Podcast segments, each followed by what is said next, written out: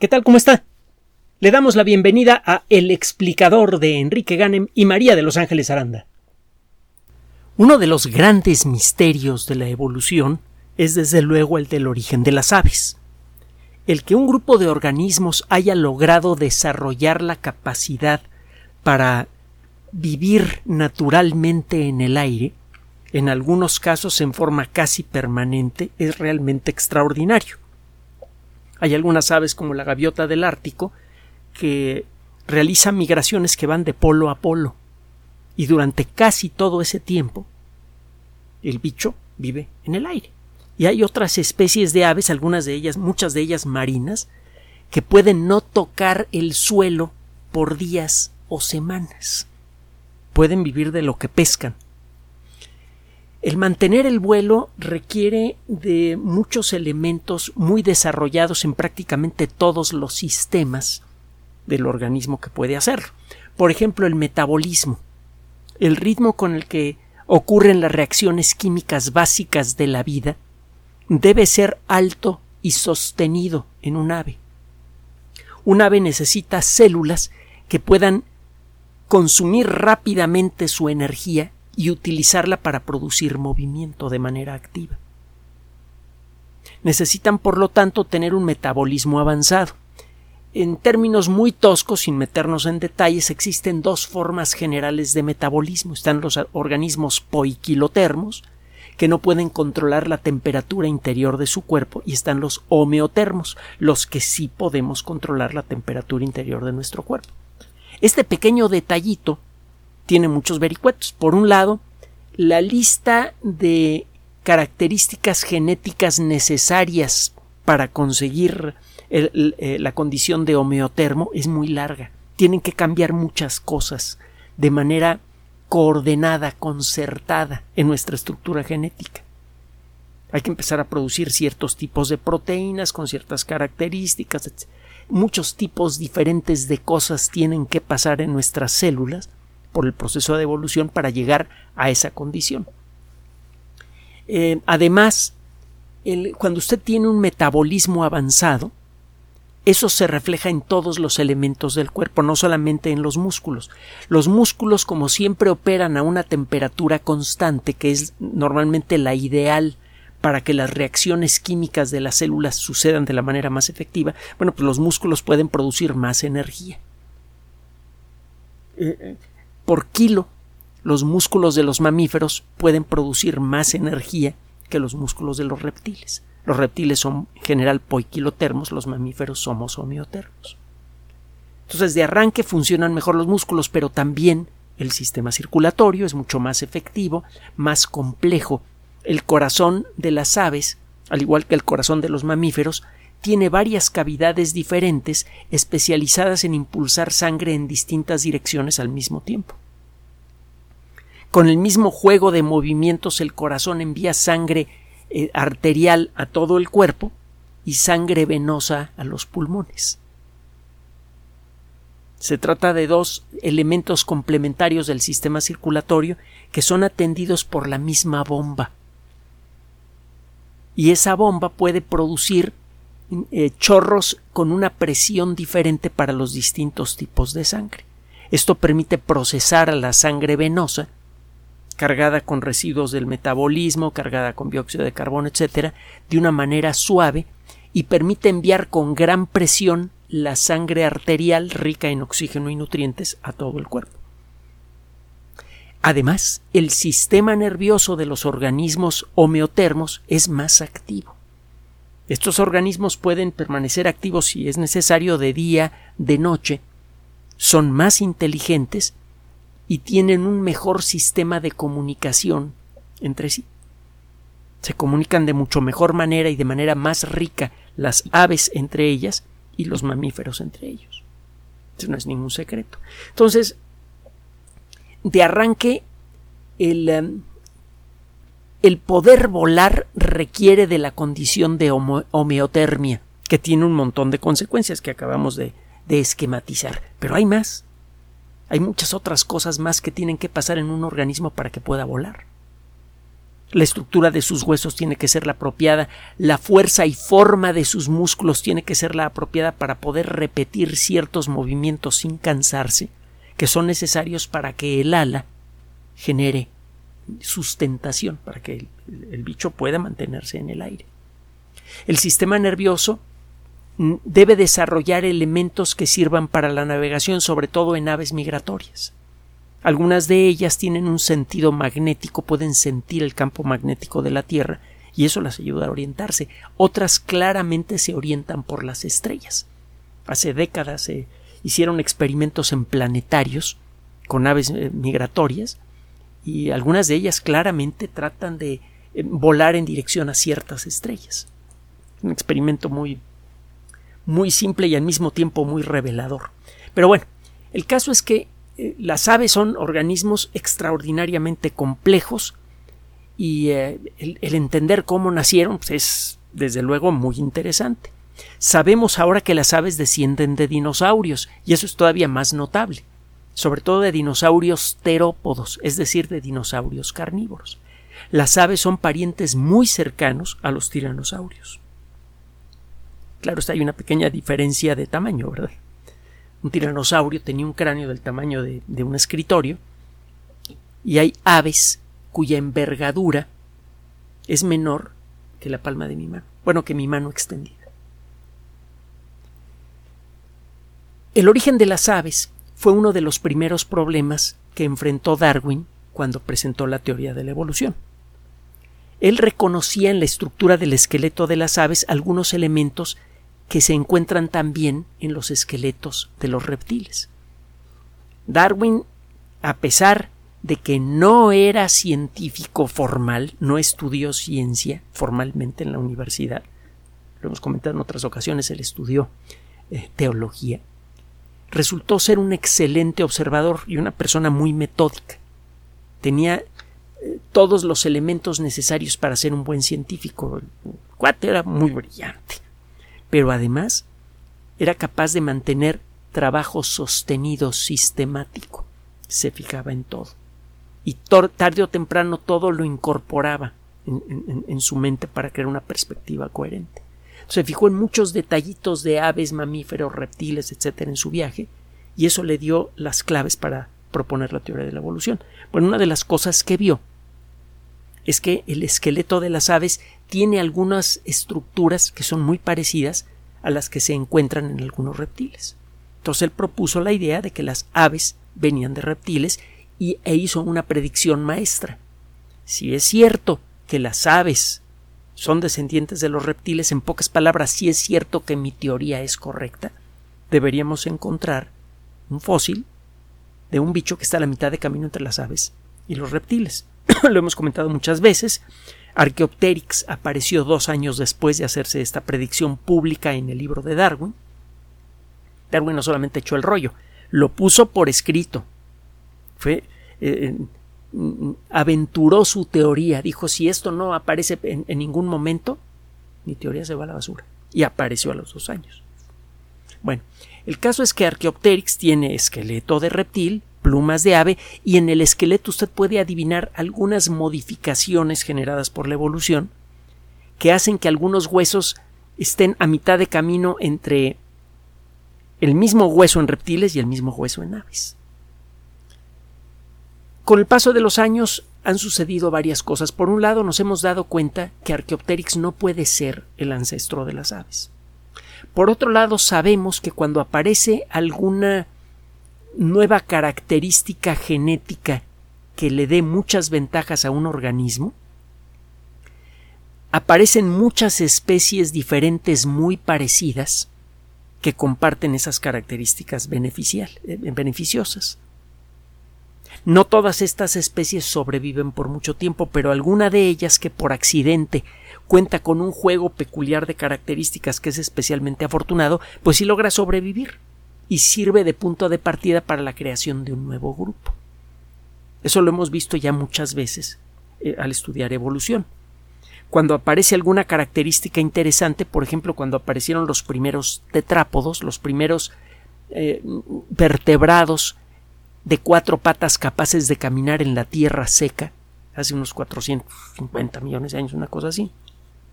Pues aparecieron muchas especies diferentes con características muy parecidas entre sí.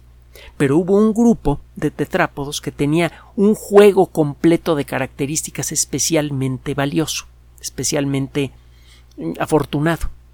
Y ese bicho logró eh, salir adelante. A partir de él se formaron nuevas especies y de ahí vienen todos los reptiles, que de ahí vienen luego todos los mamíferos, etc. Hemos visto también cuando aparecieron los mamíferos varias especies muy parecidas de organismos que compartían varias características básicas. Por eso a todos los llamamos mamíferos. Pero hubo un grupo que tenía un juego total de características muy afortunado y de allí venimos nosotros. Y lo mismo debió pasar con las aves. Cuando usted eh, tiene esta situación se dice que usted puede ver un mosaico genético. Ve usted un montón de especies con características genéticas muy parecidas pero no idénticas. Y algunas, por suerte, van a tener características que van a estar más en armonía con el entorno esas características les van a permitir a estas especies una mejor, mejores posibilidades de reproducción y esas son las que van a, a vivir mejor. En el caso de las aves, algún grupo de estos organismos descendientes de dinosaurios que tenían plumas y que tenían otras características óseas, desarrolló un juego de características genéticas que incluyen un sistema nervioso más avanzado, que incluyen eh, huesos muy ligeros. Los huesos de las aves son huecos y están, eh, están llenos con, unos sacos que se pueden hinchar de aire y eso hace que estos huecos, eh, que, estos huesos se hagan en cierto modo más ligeros, menos densos que los huesos de, de un reptil. Los huesos de un reptil son aparentemente sólidos. Los huesos de las aves están llenos de huecos y cuando el ave está viva, estos huecos están forrados de un tejido que puede capturar aire. Se llaman sacos aéreos. Bueno, pues apareció un grupo dentro de este mosaico evolutivo propuesto inicialmente por eh, eh, especialistas en evolución a mediados del siglo XX, debió existir un mosaico evolutivo de organismos previos a las aves y algunos grupos desarrollaron sacos aéreos, desarrollaron músculos más potentes en el pecho, con eh, la forma y las características apropiadas para poder batir efectivamente a las alas. También tenían modificaciones genéticas en la forma de los dedos de, de lo que en nuestro caso serían los brazos. Eso permitió la formación de alas con una estructura aerodinámica mejor, que volaban mejor, etcétera, etcétera. Este juego, este conjunto de características que se comenzó a dar en un grupo particular, es el que sirvió como punto de partida para todas las aves del planeta. Tiene tiempo que la idea de que existe un mosaico genético en eh, la época del origen de las aves se ha visto confirmada. Además de Archaeopteryx, hemos encontrado ya muchos otros organismos fósiles con características parecidas pero no idénticas al Archaeopteryx y más o menos de la misma época. Esto se acentuó mucho cuando se empezaron a hacer estudios paleontológicos a gran escala en China. Se sabía que en China tendrían que existir fósiles muy interesantes porque se sabía el tipo de, terrenos geológicos que hay en algunas regiones de China, en particular en Liaoning, por ejemplo. Pero durante muchos años China estuvo organizando su estructura social de una manera muy peculiar y eh, e inicialmente la investigación de este tipo pues no era algo que tuviera mucha prioridad. Pero ahora que China ha desarrollado una economía verdaderamente poderosa y muy, muy sólida, han encontrado cada vez más y más dinero y apoyo para la ciencia de todo tipo y ya ve para dónde han ido. El caso es que la paleontología en China se ha desarrollado muy rápido gracias al trabajo de paleontólogos chinos y de muchas otras partes del mundo. Hay mucha cooperación a nivel científico entre China y muchos otros países. Y se han encontrado un montón de especies diferentes que claramente forman este mosaico evolutivo del que hablamos. Hay un montón de especies parecidas entre sí, dinosaurios con plumas, solo que algunos de estos grupos tienen características más cercanas a las aves. Faltaban algunos huecos por llenar, según los paleontólogos, en este mosaico evolutivo.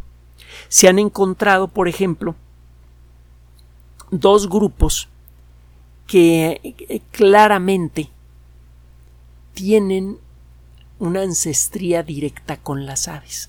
Cuando usted compara los esqueletos de todos estos dinosaurios emplumados chiquitos que aparecen hace unos 150 millones de años y que evolucionan a lo largo de unos 50 millones de años más o menos, usted encuentra que en la mayoría de los casos los huesos y los músculos del tórax son pequeños. Uno puede darse una idea del tamaño de los músculos de un organismo fósil viendo las, los puntos en donde los músculos se pegaban a los huesos. En estos lugares quedan unas estructuras muy peculiares, eh, unas cicatrices, es un término que se utiliza en, este contexto, eh, que le dicen a usted en dónde se anclaba el músculo al hueso.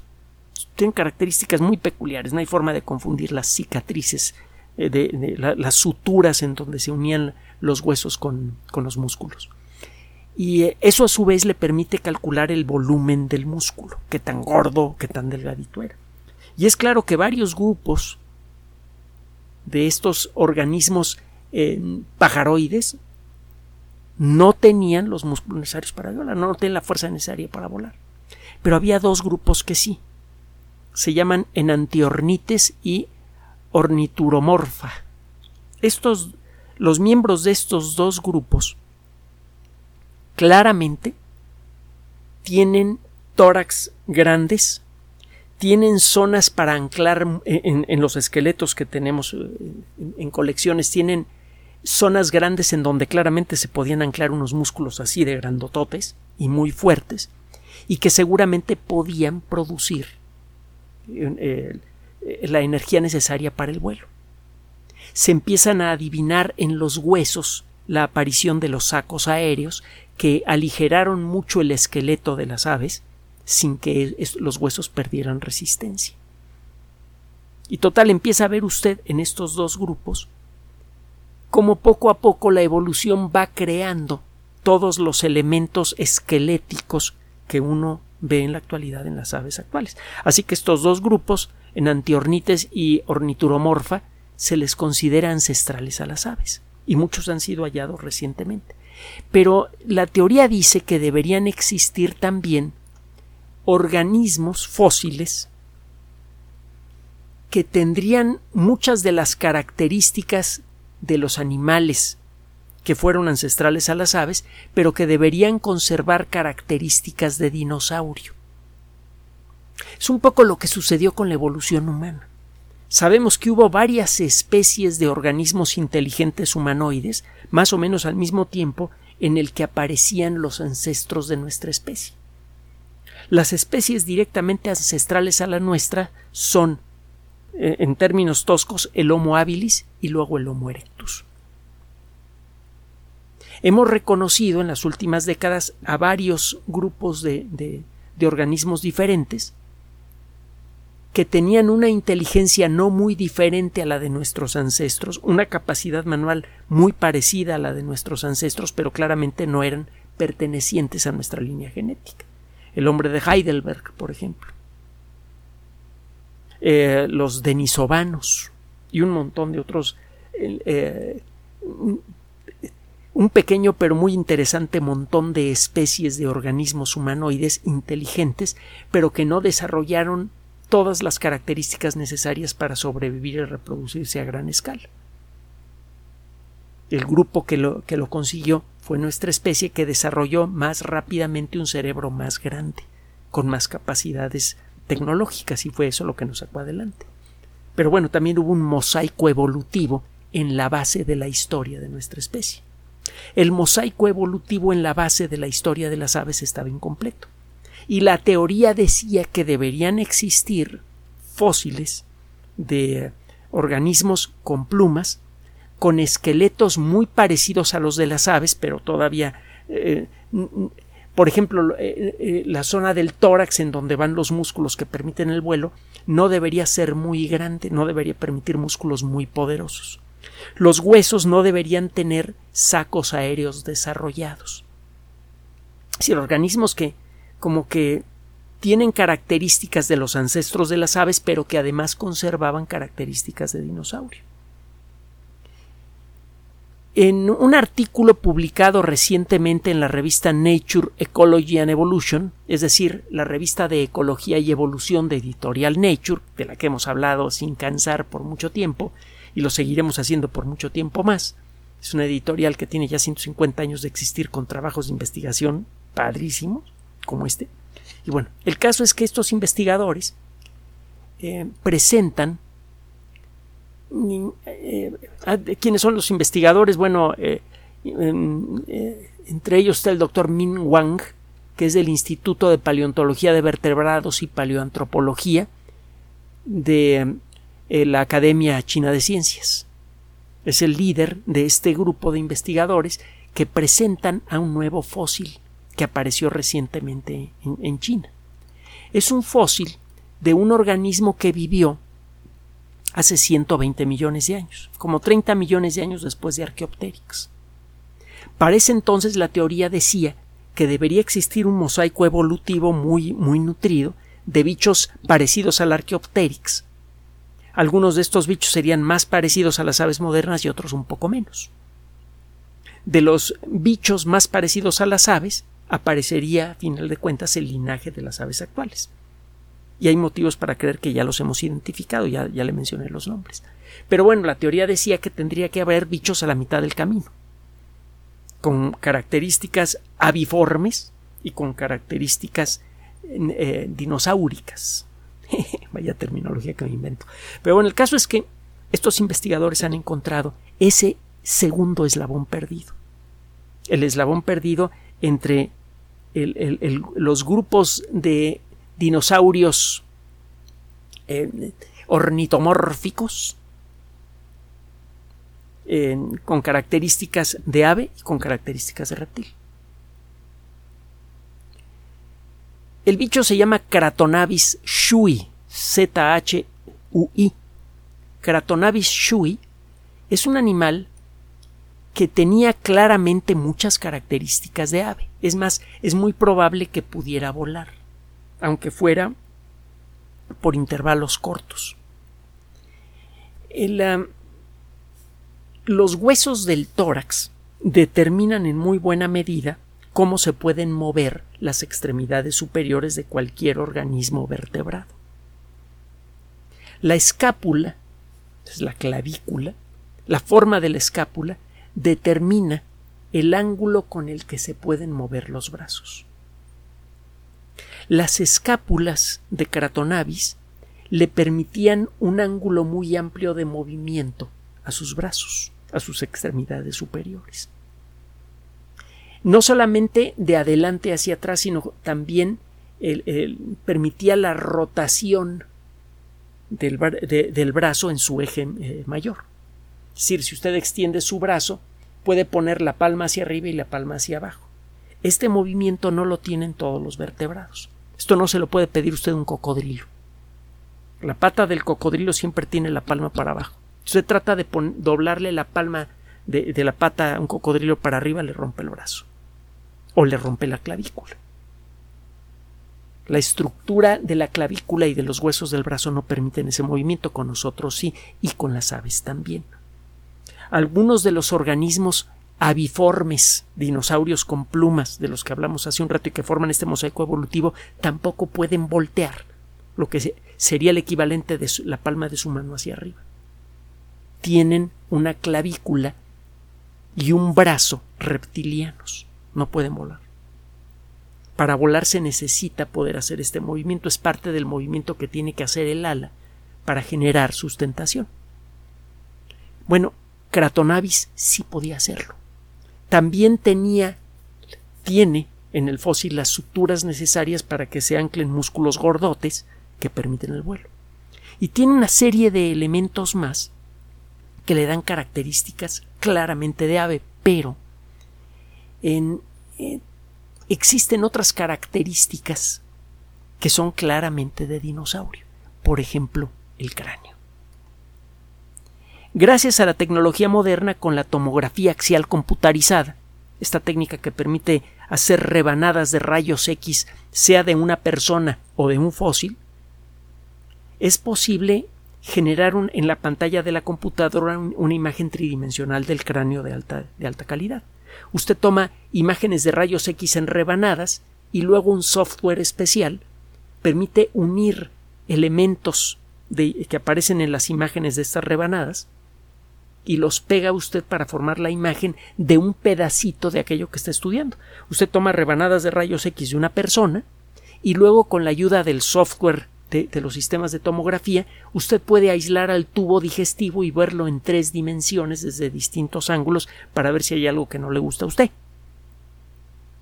Es, en cierto modo, con tecnología, hacer transparente a una persona y poder ver únicamente su tracto digestivo desde, desde distintos ángulos. Bueno, usted puede hacer eso con un fósil también, lo hemos comentado en el pasado. Se hizo esto con el cráneo de Cratonavis. Y es casi completamente idéntico al de un tiranosaurio, pero en chiquito. Este bicho tiene cráneo de dinosaurio carnívoro, con sus dientotes, bueno, dientotes en relación al tamaño de Cratonavis, que es un bicho pequeño, pero tiene dientes bastante grandes en relación al tamaño de su cráneo, una estructura craneal de dinosaurio carnívoro y tiene cuerpo de ave, de un ave que podría volar de manera muy torpe, pero podría volar. Esto viene de nuevo a confirmar la teoría de la evolución, pero de manera mucho más interesante, viene a dar nuevas herramientas, a confirmar la función de nuevas herramientas que se usan en el mundo de la biología. Por mucho tiempo la biología se dedicó a describir cosas. Todas las disciplinas científicas han ganado fuerza cuando se pueden hacer de manera teórica. Cuando se empezó a hacer física teórica, nacieron la relatividad y la mecánica cuántica, y de las bases teóricas de estas eh, disciplinas nació, entre otras cosas, la tecnología GPS, la radio, la televisión, el Internet, las computadoras y montones de cosas más. Cuando una ciencia alcanza el nivel de acumulación de conocimiento suficiente como para poder permitir la realización de trabajos científicos teóricos que hagan predicciones que luego se vea si se cumplen o no, esa disciplina alcanza la madurez. La biología por mucho tiempo fue una ciencia infantil en ese sentido. Solamente podía describir los objetos de su estudio. Si ocurría un, un cambio evolutivo, pues se podía hablar del cambio evolutivo, pero no se podía describir qué camino molecular había generado ese cambio evolutivo. Ahora sí empezamos a poder hacerlo. Hay modelos de biocomputación capaces de hacer predicciones, por ejemplo, de la forma que debería tener el mosaico evolutivo de un grupo ancestral de organismos que van a generar una nueva especie. Usted mete esos parámetros en este tipo de sistemas, los parámetros de los dinosaurios pequeños, y en principio el sistema podría predecir las características generales del mosaico evolutivo previo a la aparición de las aves. ¿Y qué cree? Que ese sistema sí funciona. Porque, entre otras cosas, predijo la existencia de un organismo muy similar a Cratonavis. Ya estamos llegando al punto en el que la computación nos permite representar teóricamente el proceso de evolución con números, con ecuaciones. Y eso puede resultar muy crucial para nuestro futuro. Hay un montón de genes en nuestros cuerpos que quisiéramos modificar. Genes que favorecen la aparición de enfermedades autoinmunes, genes que favorecen la aparición de cáncer, genes que reducen el tiempo de vida promedio como consecuencia de problemas cardíacos. Ta, ta, ta, ta, la lista es larguísima. Bueno, ¿podríamos nosotros en principio controlar la naturaleza de esos genes y evitar que por evolución accidental aparezcan de nuevo. Si llegamos a conocer a nivel teórico, a nivel de ecuaciones, cómo funciona la evolución, podríamos empezar a controlarla en nuestros cuerpos. Y lo que nos dice este estudio es que los modelos matemáticos que luego se llevan a, a, un sistema de cómputo y que hablan sobre evolución funcionan bien. ¿Necesitan sus correcciones? Pues sí, como todo, pero funcionan muy bien. Este trabajo no solamente es de gran interés por el rollo teórico de cómo nacieron las aves y todo eso, que por sí mismo es fascinante, porque nos llevan a un pasado remoto en donde el, el, lugar en donde está usted parado o parada en este momento era mucho, muy diferente. Probablemente una selva llena de especies de plantas que muchas de ellas ya no existen ahora, y de animales verdaderamente extraños como Cratonavis y terribles como algunos de los primeros dinosaurios carnívoros gigantes. Eso por sí mismo es fascinante, pero además este descubrimiento ayuda a darle fuerza a una disciplina nueva, la de la evolución computacional. Estamos empezando a entender uno de los fenómenos más cruciales del universo con el suficiente detalle como para predecir su curso futuro. Esa sería la primera parte para controlarlo. Y esto podría ser crucial, entre otras cosas, ahora que iniciemos la colonización del sistema solar. Necesitamos cambiar muchos de nuestros genes para poder colonizar el sistema solar con comodidad, por ejemplo aquellos que tienen que ver con la forma en la que nuestro cuerpo reacciona ante la radiación. En el espacio la radiación natural es mucho más intensa que, que en tierra y eso eh, casi sería una garantía de cáncer o de envejecimiento prematuro para un astronauta que quiera permanecer cinco años en Marte. Pero si eh, como consecuencia de estos conocimientos podemos empezar a controlar a voluntad y con razonable certidumbre nuestra propia evolución, literalmente de una generación a la siguiente, podríamos ayudar a que las nuevas generaciones cuenten en su bagaje genético con todo lo que necesitan para colonizar a los planetas. Y eventualmente eso podría llevarnos aún más lejos. Gracias por su atención. Además de nuestro sitio electrónico www.alexplicador.net, por sugerencia suya tenemos abierto un espacio en Patreon, el explicador Enrique Ganem, y en PayPal, el explicador patrocinio gmail.com por los que gracias a su apoyo sostenemos este espacio. Puede usted descargar gratuitamente estos audios en formato MP3 en Spotify y en iTunes como El Explicador sitio oficial y en SoundCloud como El Explicador y con formato de video en YouTube en El Explicador sitio oficial. Recuerde nuestras redes sociales de siempre, Twitter Enrique-Ganem y en Facebook Enrique Ganem sitio oficial el explicador y los grupos que usted ya conoce. Finalmente, el explicador siempre somos María de Los Ángeles Aranda y Enrique Ganem. Gracias.